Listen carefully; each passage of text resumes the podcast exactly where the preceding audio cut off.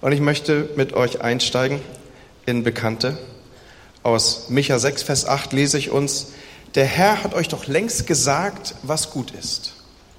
Er fordert von euch nur eins, haltet euch an das Recht, begegnet andere mit Güte und lebt in Ehrfurcht vor eurem Gott.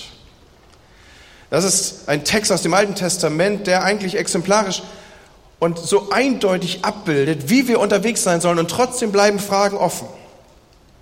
Was meint das denn genau? Haltet euch an das Recht, begegnet einander mit Güte. Sind das unterschiedliche Dinge? Wandelt in Ehrfurcht vor Gott. Wie sieht das aus? Was ist damit gemeint? Was ist insbesondere hier, wenn dieser Text uns erreicht, damit ausgedrückt? Nun, zunächst sieht das ja aus wie zwei verschiedene Dinge.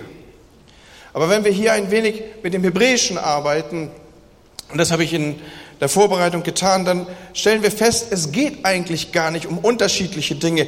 Recht und Güte ist in diesem Fall nicht voneinander zu trennen, sondern ich erspare uns ein bisschen den hebräischen Hintergrund, auch vor dem Hintergrund der Zeit. Aber eigentlich drückt das eine das andere mit aus, beziehungsweise verstärkt es. Die Textstelle Micha 8 nimmt nämlich gar nicht Güte und Recht als zwei getrennte Dinge auf und sagt, mach das eine und noch das andere und dann noch irgendwie in Ehrfurcht vor Gott, sondern das erste, was hier steht mit Recht und das zweite, was in unserer deutschen Übersetzung mit Güte wiedergegeben ist, das meint eigentlich als erstes eine Handlung und als zweites die Haltung, mit der man diese Handlung tun soll. Und so heißt es eigentlich übersetzt, und ich versuche diesen Zusammenhang mal auf uns zuzutragen, dass wir Gerechtigkeit üben sollen in der Haltung der Güte. Habt ihr diesen Zusammenhang? Wir sollen also Recht tun oder Gerechtigkeit üben in der Haltung der Güte. Mit anderen Worten, um mit Gott zu leben, müssen wir Gerechtigkeit üben, die aus barmherziger Liebe entspringt. Das hebräische Wort, was hier benutzt wird, Mishpat, das kommt über 200 Mal in unterschiedlichsten Varianten im hebräischen Alten Testament vor. Und die Grundbedeutung dieses Wortes ist, Menschen gerecht und fair zu behandeln. Zum Beispiel in 3. Mose 24, Vers 22 wird dieses Wort benutzt. Für alle, ob Einheimische oder Migranten, soll das gleiche Recht gelten, sagt Gott hier. Es heißt also, unabhängig von den Umständen des Falls, ohne dass man irgendwie Rücksicht nimmt auf Rasse und sozialen Status, soll es gerecht zugehen.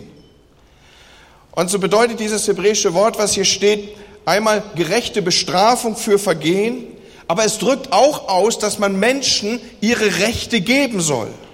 In 5. Mose 18 zum Beispiel, das ist eine der Textstellen, die Alex letzten Sonntag schon ähm, beschrieben hat, da wird bestimmt, dass ein Teil des Einkommens der Israeliten an die Priester zu gehen hatte, äh, um den Dienst in der Stiftshütte zu tun. Und hier wird wieder das gleiche Wort, was ich hier vor uns aufmale, benutzt. Das war das Recht der Priester. Man sollte ihnen das nicht vorenthalten. Wenn man es ihnen vorenthielt, dann war das so etwas wie Diebstahl.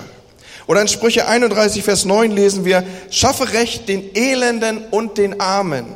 Auch hier ist es so verstanden, dass wenn man das nicht tun würde, dann entzieht man etwas, was ihnen rechtmäßig gehört. Man bestiehlt, man, man hält etwas vor, was, wo sie ein Recht haben. Es heißt also Menschen das Recht zu geben, was ihnen zusteht, ob dies nun Strafe, ob dies nun Schutz oder ob dies nun Fürsorge ist. Und interessant ist, an den Stellen, wo dieses Wort im Alten Testament vorkommt, was wir hier in unserer deutschen Übersetzung als tue Recht oder Recht halten übersetzt bekommen. Immer wo dieses Wort im Alten Testament auftaucht, da ist eine bestimmte Gruppe von Menschen gemeint. Wieder und wieder bedeutet Mischpat, dass man sich der Witwen und Waisen, der Migranten und Armen annehmen sollte. Das ist sowas wie ein Quartett der Schutzlosen in der Bibel. Ihr müsst mal darauf achten, gerade und insbesondere, wenn ihr Altes Testament lest, dann taucht dieses Quartett immer wieder auf. Sacharja 7, die Verse 9 bis 10 da lesen wir diese Worte, durch die Propheten schärfe ihn ein, fällt gerechte Urteile, geht liebevoll und barmherzig miteinander um. Die Witwen und Waisen, die Armen und Migranten, hier haben wir diesen, dieses äh, Quadrat der Schutzlosen. Witwen und Waise, Arme und Migranten sollt ihr nicht unterdrücken. Und nun wissen wir, dass in frühen agrarwirtschaftlichen Kulturen es so war, dass äh, diese Gruppe von Menschen besonders gefährdet war. Die lebten ohnehin nah am Existenzminimum und wenn dann irgendwie mal eine Hungersnot reinkam oder wenn irgendwie etwas wie soziale Unruhen sich ausbreiteten, dann waren diese Leute nur wenige Tage vom Verhungern entfernt. Heute, man müsste, heute müsste man dieses Quartett der Schutzlosen erweitern. Zum Beispiel auf Flüchtlinge, zum Beispiel auf Arbeitsmigranten, zum Beispiel auf Obdachlose oder auch zahlreiche alleinerziehende Elternteile oder auch viele ältere Menschen. Sie sind heute in unserer Gesellschaft abgebildet, dieses Quartett der Schutzlosen. Und Freunde, die Gerechtigkeit, die Mischpat, die, das Recht, das wir tun sollen, die Gerechtigkeit einer Gesellschaft lässt sich nach der Bibel daran messen, wie sie mit diesen Gruppen umgeht. Habt ihr das? Die Gerechtigkeit einer Gesellschaft lässt sich anhand der Bibel daran messen, wie sie mit diesem Quartett der Schutzlosen, mit diesen Gruppen umgeht. Und jede Vernachlässigung der Bedürfnisse dieses Quartetts ist für die Bibel nicht nur ein Mangel an Gnade und Barmherzigkeit, so nach dem Motto, die Gabe der Barmherzigkeit ist bei ihm halt nicht sehr ausgeprägt, sondern jede Vernachlässigung der Bedürfnisse dieses Quartetts ist eine Verletzung des Rechts, ist eine Verletzung der Gerechtigkeit. Und Gott liebt und verteidigt Menschen mit geringen ökonomischen und auch gesellschaftlicher Kraft. Und wir sollten das auch tun, Freunde. Genau das ist gemeint, wenn wir in der Bibel lesen, wir sollen Gerechtigkeit üben oder wie in unserem Fall hier, haltet das Recht stellt sich doch die Frage, warum ist Gott das so wichtig? Warum sollte uns der Schutz der Schutzlosen wichtig sein? Und die Antwort ist einfach wie simpel, weil sie Gott wichtig sind. Schaut mit mir folgende Textstellen an. Ich weiß auch, dass die Zeit fortgeschritten ist, aber ich möchte praktisch anschließen an das, was Alex gesagt hat letzten Sonntag. Wir üben ja ein das praktische Leben des Christen. Wie soll der unterwegs sein? Heute Morgen machen wir hier Fortsetzung. Wie soll ich eigentlich leben in einer Gesellschaft, in die Gott mich gestellt hat? Und schauen wir uns dazu folgende Textstellen an. Psalm 146, Vers 7 und noch ein wenig darüber hinaus. Den Unterdrückten verschafft er Recht. Hier haben wir wieder dieses hebräische Wort. Den Hungernden gibt er zu essen und den Gefangenen befreit er. Der Herr macht die Blinden wieder sehen und richtet die Niedergeschlagenen auf. Er bietet den Migranten Schutz und versorgt die Witwen und Waisen. Oder 5. Mose 10. Den Witwen und Waisen verhilft er, der Herr, zu ihrem Recht. Das ist also nicht irgendwie so ein Almosen, so nach dem Motto, wenn ich irgendwie gerade mich so mitteilmäßig fühle oder wenn ich gerade übermannt bin von Barmherzigkeit oder wenn ich gerade einen guten Tag habe oder was auch immer, sondern der Herr verhilft diesem Quartett der Schutzlosen zu Recht, zu ihrem Recht. Er liebt die Migranten und gibt ihnen Nahrung und Kleidung. Und es ist auch erstaunlich, auch für mich war das in der Vorbereitung wiederum erstaunlich, wie oft die Bibel uns Gott als den Anwalt dieser verschiedenen Gruppen und Hilfebedürftigen vorstellt. Also wenn ich gefragt werde, Andi, was, was bist du? Oder wie soll ich dich vorstellen? Oder wenn ich vor irgendeiner Gruppe irgendwie bekannt gemacht werden sollte, dann würde ich wahrscheinlich sagen zu demjenigen, der das irgendwie referiert, sag einfach, ich bin Andreas Sommer und ich bin Pastor der Freien Christengemeinde in Bremen. Natürlich bin ich auch noch vieles mehr, aber meine Haupttätigkeit, mein, meine öffentliche Identität ist, dass ich Pastor bin. Und vor diesem Hintergrund ist doch hochinteressant, wie der Verfasser der Bibel, wie Gott selbst wieder und wieder, wie die Verfasser der Bibel Gott selbst vorstellen nämlich als Vater der Weisen, als Anwalt der Witwen. Das ist offensichtlich etwas, was sie sehen an ihm, in seinem Wesen, was sein, eine seiner Haupttätigkeiten in dieser Welt ist. Und so wie du und ich über das Haupt, die Haupttätigkeit vorgestellt werden, so ist es in diesem Fall bei Gott so, er ist der Vater der Witwen, er ist der Anwalt der Weisen. Er identifiziert sich mit den Machtlosen und nimmt sich ihrer Sache an. Die Bibel, wie gesagt, nennt Gott den Anwalt der Armen. Viele hundert Male finden wir diese Textstellen, die uns dazu aufrufen, uns auch dieser Gruppe in ähnlicher Weise zuzuwenden. Und dann weiß ich klar, es gibt auch bei reichen Leuten sowas wie Ungerechtigkeiten. Aber Tatsache ist, dass in den unteren Gesellschaftsschichten nicht nur überproportional die Gefahr besteht, Unrecht zu erleiden, sondern dass auch hier überproportional oft man wirklich Opfer von Ungerechtigkeiten wird. Man könnte auch sagen, die Ungerechtigkeiten in dieser Welt sind ungerecht verteilt. Sie sind nämlich tatsächlich bei den Schwachen und bei den Hilfebedürftigen. Und genau diesen widmet Gott seine Aufmerksamkeit und sie haben einen besonderen Platz an seinem Herzen. Sprüche 31, Vers 8, das ist der Monatsvers auch des letzten Monats gewesen. Du aber tritt für die Leute ein, die sich selbst nicht verteidigen können. Schütze das Recht der Hilflosen. Wisst ihr, was Gott heute Morgen hier gerade mit euch macht? Er macht eine Truppe von Menschen aus euch, die aufsteht und hoffentlich Zivilcourage zeigt. Tritt ein für Leute, die selber nicht für sich sprechen können. Schütze das Recht der Hilflosen. Hört mal, Freunde, wenn es zu Gottes Wesen oder wenn zu Gottes Wesen die Leidenschaft für Gerechtigkeit gehört, die ihn dazu führt, dass er eintritt für die Schwachen in der Gesellschaft,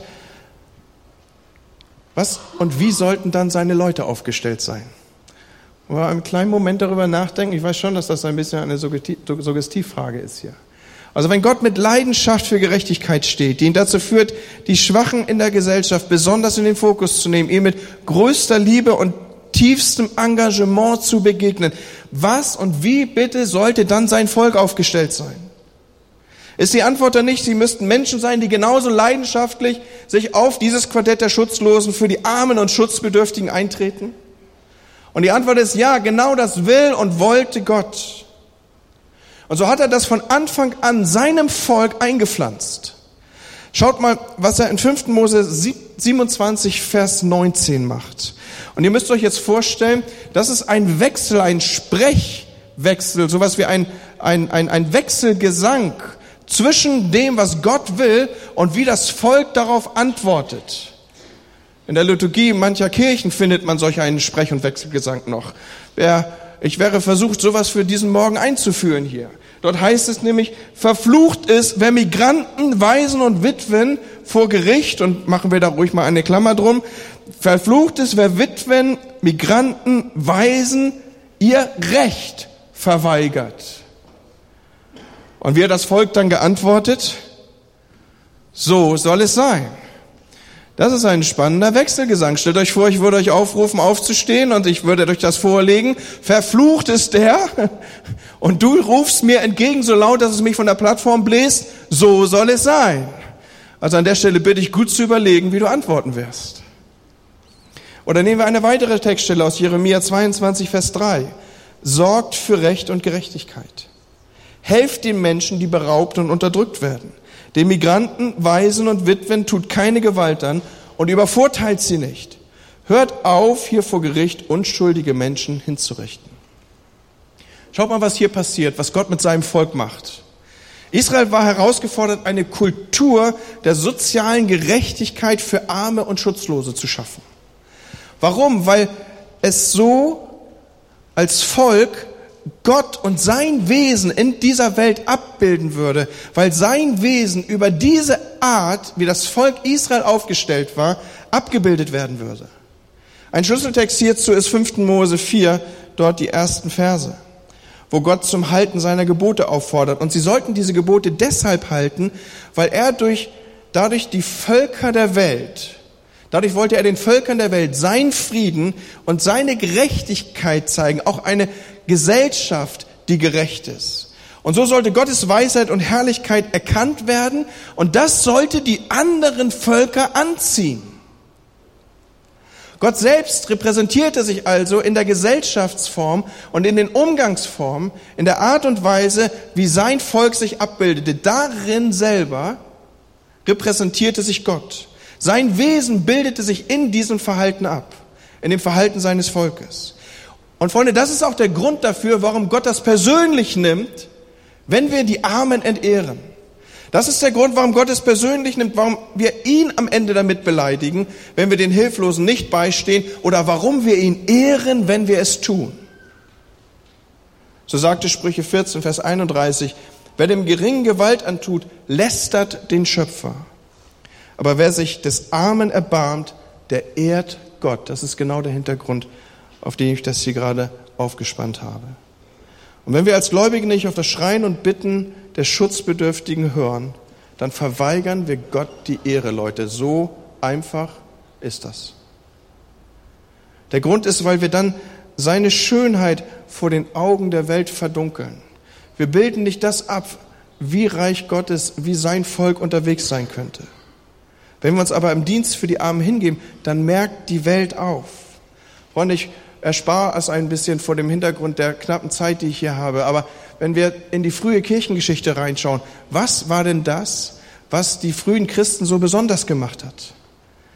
Die Christen waren eine ganz kleine Minderheit damals im Römischen Reich. Aber was sie bemerkenswert auszeichnete, in einer Zeit, wo man Sklaven hatte und wo Menschenleben nichts wert war und wo man zwischen den Geschlechtern unterschied und gesagt hat, eine Frau hat schon überhaupt keine Regeln beziehungsweise Rechte und Kinder noch weniger und man hatte alle möglichen, du konntest auf den Markt gehen und so wie du frische Radieschen kaufst, konntest du dir einen frischen Sklaven mitbringen. Und in dieser Zeit was war denn das Bemerkenswerte? Da richtete das Volk Gottes eine andere Kultur auf. So, Paulus beschreibt es, kein Ansehen der Person, weder Grieche noch hast du nicht gesehen. Und alle gleich und im Innenverhältnis. Und selbst wenn ein Sklave einen Herrn hat, dann soll der Herr mit ihm umgehen wie mit einem Bruder und umgekehrt genauso. Das löste sich auf. Paulus war nicht unterwegs und hat irgendwie revolutionär irgendwie äh, das, das Gesellschaftssystem angegriffen und hat irgendwie einen Krieg angezettelt. Aber das Volk Gottes richtete eine andere Kultur auf. Und diese Kultur, sie wurde zunehmend und schnell und rasant sichtbar. Die bemerkenswerte Nächstenliebe gegenüber Armen hatte inniger, innerhalb weniger Jahre dafür gesorgt, dass die Christen mit Hochachtung angeschaut wurden. Da hatte sich dramatisch was verändert. Und wenn wir Gott ehren wollen, Leute, dann müssen wir uns der Armen und Bedrängten annehmen. Jeremia 22, 16. Er verhalf, verhalf den Wehrlosen und Armen zu ihrem Recht und hatte Erfolg bei dem, was er tat. Wer so lebt, achtet mal drauf, wer so lebt, hat mich, den Herrn, wirklich erkannt. Und geht es nicht darum, dass wir ihn erkennen und die Kraft seiner Auferstehung? Wer so lebt, hat den Herrn wirklich erkannt. Ich komme in die Schlussgerade die ein kleines bisschen länger ist. Ich bin ehrlich, ne? Ich fange nämlich an mit zwei langen Texten. Ich nehme euch mit zu Hiob. Ich weiß, Hiob ist nicht das Buch, was die meisten Christen regelmäßig lesen. Trotzdem führe ich euch auf zwei längere Passagen zu. Ihr dürft es gerne mitlesen. Hiob spricht hier von sich selber. Denn ich rettete den Armen, der um Hilfe schrie und das Waisenkind, das von allen verlassen war. Dem Sterbenden stand ich bei, er wünschte mir Segen. Der Hilfe half ich und sie konnte wieder fröhlich singen. Ich bekleidete mich mit Gerechtigkeit, hüllte mich Re ins Recht wie in einen Mantel, trug es wie einen Turban.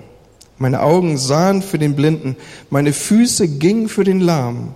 Den Armen wurde ich ein Vater und den Streitfall eines Unbekannten prüfte ich genau. Einen brutalen Menschen stellte ich mich entgegen. Ich schlug ihm den Kiefer ein und riss die hilflosen Opfer aus seinem Mund. Also weißt genau, was du tun sollst. Nächstes Mal in der Straßenbahn, Zivilcourage. Es geht noch weiter. Habe ich missachtet das Recht meines Knechts oder meiner Magd, wenn sie eine Sache wider mich hatte? Was wollte ich tun, wenn Gott sich erhebt? Und was würde ich antworten, wenn er nachforscht? Hat nicht auch ihn erschaffen, der mich im Mutterleibe erschuf? Hat nicht der eine uns im Mutterschuß bereitet? Habe ich den Bedürftigen ihr Begehren versagt und die Augen der Witwe verschmachten lassen? Allesamt Suggestivfragen und die Antworten sind jeweils nein. Habe ich meinen Bissen allein gegessen oder hat nicht die Weise auch davon gegessen? Nein, ich habe sie von Jugend auf gehalten wie ein Vater. Ich habe sie von Mutterleib angeleitet. Habe ich zugesehen, wie jemand ohne Kleid verkommen ist und den Arm ohne Decke gehen lassen? Hat er mich nicht gesegnet, wenn er von der Wolle meiner Lämmer erwärmt wurde? Habe ich meine Hand gegen eine Weise erhoben, weil ich sah, dass ich im Tor Helfer hatte? So falle meine Schulter vom Nacken, mein Arm breche aus dem Gelenk. Denn ich müsste Gottes Strafe über mich fürchten und könnte seine Hoheit nicht ertragen. Habe ich das Gold zu meiner Zuversicht gemacht und zum Feingold gesagt, sei mein Trost? Habe ich mich gefreut, dass ich großes Gut besaß und meine Hand so viel erworben hatte? Habe ich das Licht angesehen, wenn es hell leuchtete und den Mond, wenn er herrlich dahinzog, dass mich mein Herz heimlich betört hätte, ihn Küsse zuzuwerfen mit meiner Hand? Das wäre tatsächlich eine Missetat, die vor den Richter gehört, denn damit hätte ich verleugnet Gott in der Höhe. Warum nehme ich solch eine Textstelle und führe sie auf uns zu? Weil Freunde, in den Versen, die wir eben miteinander gelesen haben, bekommen wir einen ganz tiefen Abdruck und Einblick in die Ethik Gottes, wie sein Volk und was Gott sich wünschte, wie seine Leute unterwegs sein sollten. Und sie malen ein ganz umfassendes Bild davon, wie der rechtschaffende Israelit leben sollte. In Hiobs Aufzählung finden wir das, was ein gerechtes, was ein rechtschaffendes Leben ist und was dazugehört, und wir sehen deutlich dieses, diese korrigierende Gerechtigkeit, mit der Hiob einwirkt auf das, was um ihn rum ist. Den Armen wurde ich ein Vater. Und den Streitfall eines Unbekannten prüfte ich genau. Brutalen Menschen habe ich mich entgegengestellt und habe gesagt, hier ist jetzt Schutz für die, die hinter mir sind. Hiob konfrontiert Menschen, die Schutzlose bedrängen und ausbeuten. Und vor allem in unserer heutigen Zeit könnte das bedeuten, dass wir aufstehen, da wo Schwächere, wo vielleicht hilflose Frauen geschlagen, ausgenutzt und ausgebeutet werden. Das, was Kathi eben vorgestellt hat, ist so ein Aufstehen gegen die Ungerechtigkeit, dass Menschen verkauft werden und ihren Körper verkaufen müssen. Dass wir aufstehen gegen Menschenhandel, das meint das, wenn wir uns hier am Wort Gottes orientieren. Dass wir aufstehen gegen Lohndumping zum Beispiel. Dass wir unsere Stimme erheben für die, die gar nicht sprechen oder noch gar nicht sprechen können. Für diese vielen, vielen Tausende von Kindern, die abgetrieben werden die Tötung ungeborenen Lebens.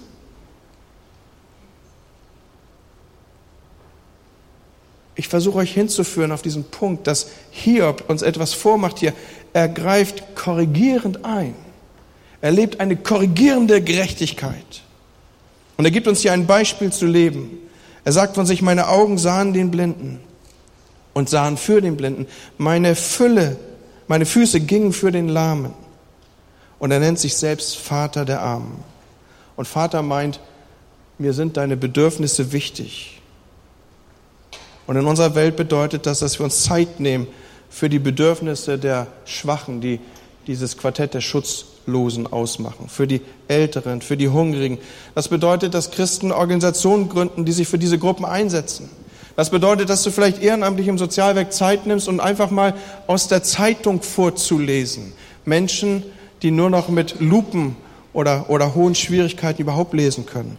Das kann ganz praktisch aussehen, dass du zum Beispiel den Ölstand von Behindertenfahrzeugen kontrollierst.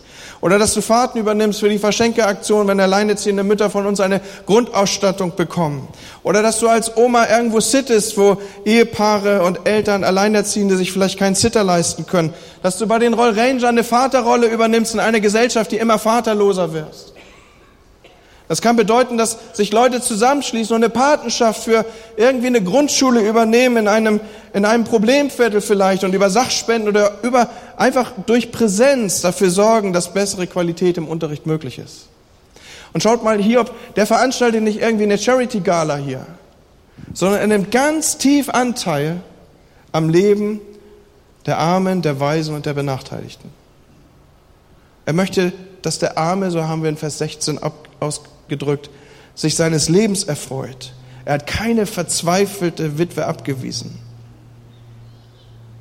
Und es reicht ihm nicht, so ein paar Brotsamen seiner moralischen Schuldigkeit zu tun, in der Annahme, dass man am Elend der Menschen sowieso nichts ändern kann, sondern er weiß, Gerechtigkeit üben heißt, ich stehe für Gerechtigkeit auf und ich handle.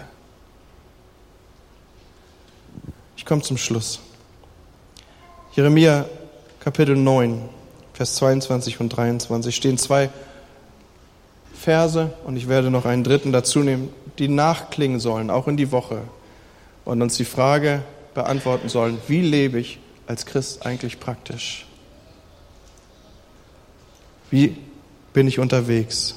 Da heißt es in Jeremia 9, ich der Herr sage, ein Weiser soll nicht stolz sein auf seine Weisheit der Starke nicht auf seine Stärke und ein Reicher nicht auf seinen Reichtum.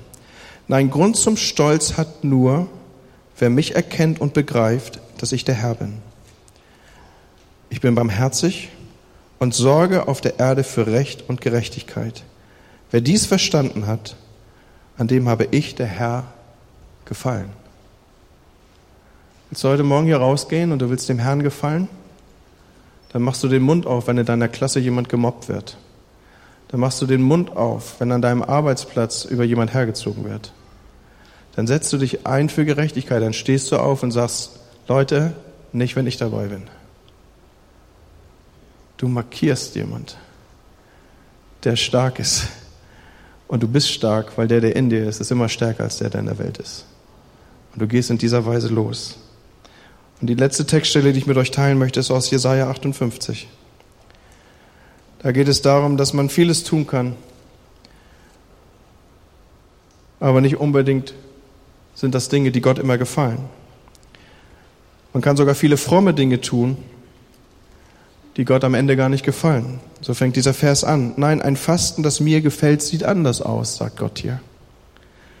Und wie sieht denn ein Fasten, was Gott gefällt, aus? löst die Fesseln der Menschen, die ihr zu Unrecht gefangen haltet. Man kann Leute auch mit Worten gefangen setzen. Man kann Leute auch, indem man negativ über sie denkt, gefangen setzen. Die kommen aus der Box deiner Gedanken nie wieder raus. Wie wär's denn, wenn du heute Morgen das Gefängnis öffnest und zutraust, dass jemand anders sein kann, als er es vielleicht immer war? Befreit sie vom drückenden Joch der Sklaverei und gebt ihnen ihre Freiheit wieder. Führ Menschen mal raus, die du lange in eine Box gesetzt hast und wo alles, was sie tun, dein, deine Sicht bestätigt. Mach mal die, das Gefängnis auf hier. Schafft jede Art von Unterdrückung ab. Gebt den Hungrigen zu essen. Nehmt Obdachlose bei euch auf. Und wenn ihr einem begegnet, der in Lumpen herumläuft, gebt ihm Kleider. Helft, wo ihr könnt und verschließt eure Augen nicht vor den Nöten eurer Mitmenschen. Das ist meine letzte Textstelle für diesen Morgen. Und ich werde den Gottesdienst jetzt zu Ende bringen. Und ich tue das, indem ich noch einmal diese Textstelle aufrufe, wo ich vorhin von diesem Wechselgesang gesprochen habe, von diesem Sprechwechsel gesprochen habe. Und keine Sorge, ich werde dich nicht öffentlich laut schwören lassen, dass du verflucht seist, wenn du das nicht tust. Aber nimm doch mal die Ernsthaftigkeit, die in einer solchen Sache steckt, für dich. Und vielleicht sprichst du leise oder auch so, dass deine Frau oder dein Nachbar es hört. Hier heißt es, verflucht es, wer Migranten, Waisen und Witwen ihr Recht verweigert, wer den Schutzlosen ihr Recht verweigert. Und das Volk antwortete, so soll es sein. Das Ziel ist, dass wir als Christen eine Gesellschaft abbilden, die aufsteht für Gerechtigkeit.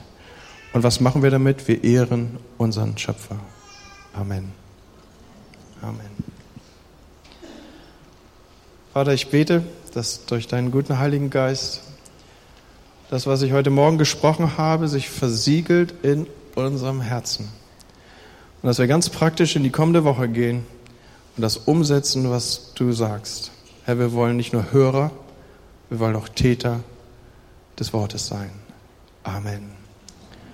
Amen. Und der Herr segne und behüte euch.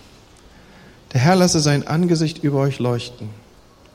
Der Herr gebe und erhalte euch seinen Frieden und lasse euch in den Werken gehen, die er schon bereitet hat. In der kommenden Woche und durch euer Tun sollt ihr Gott verherrlichen. Im Namen des Vaters, des Sohnes und des Heiligen Geistes. Amen. Ich wünsche euch einen gesegneten Sonntag.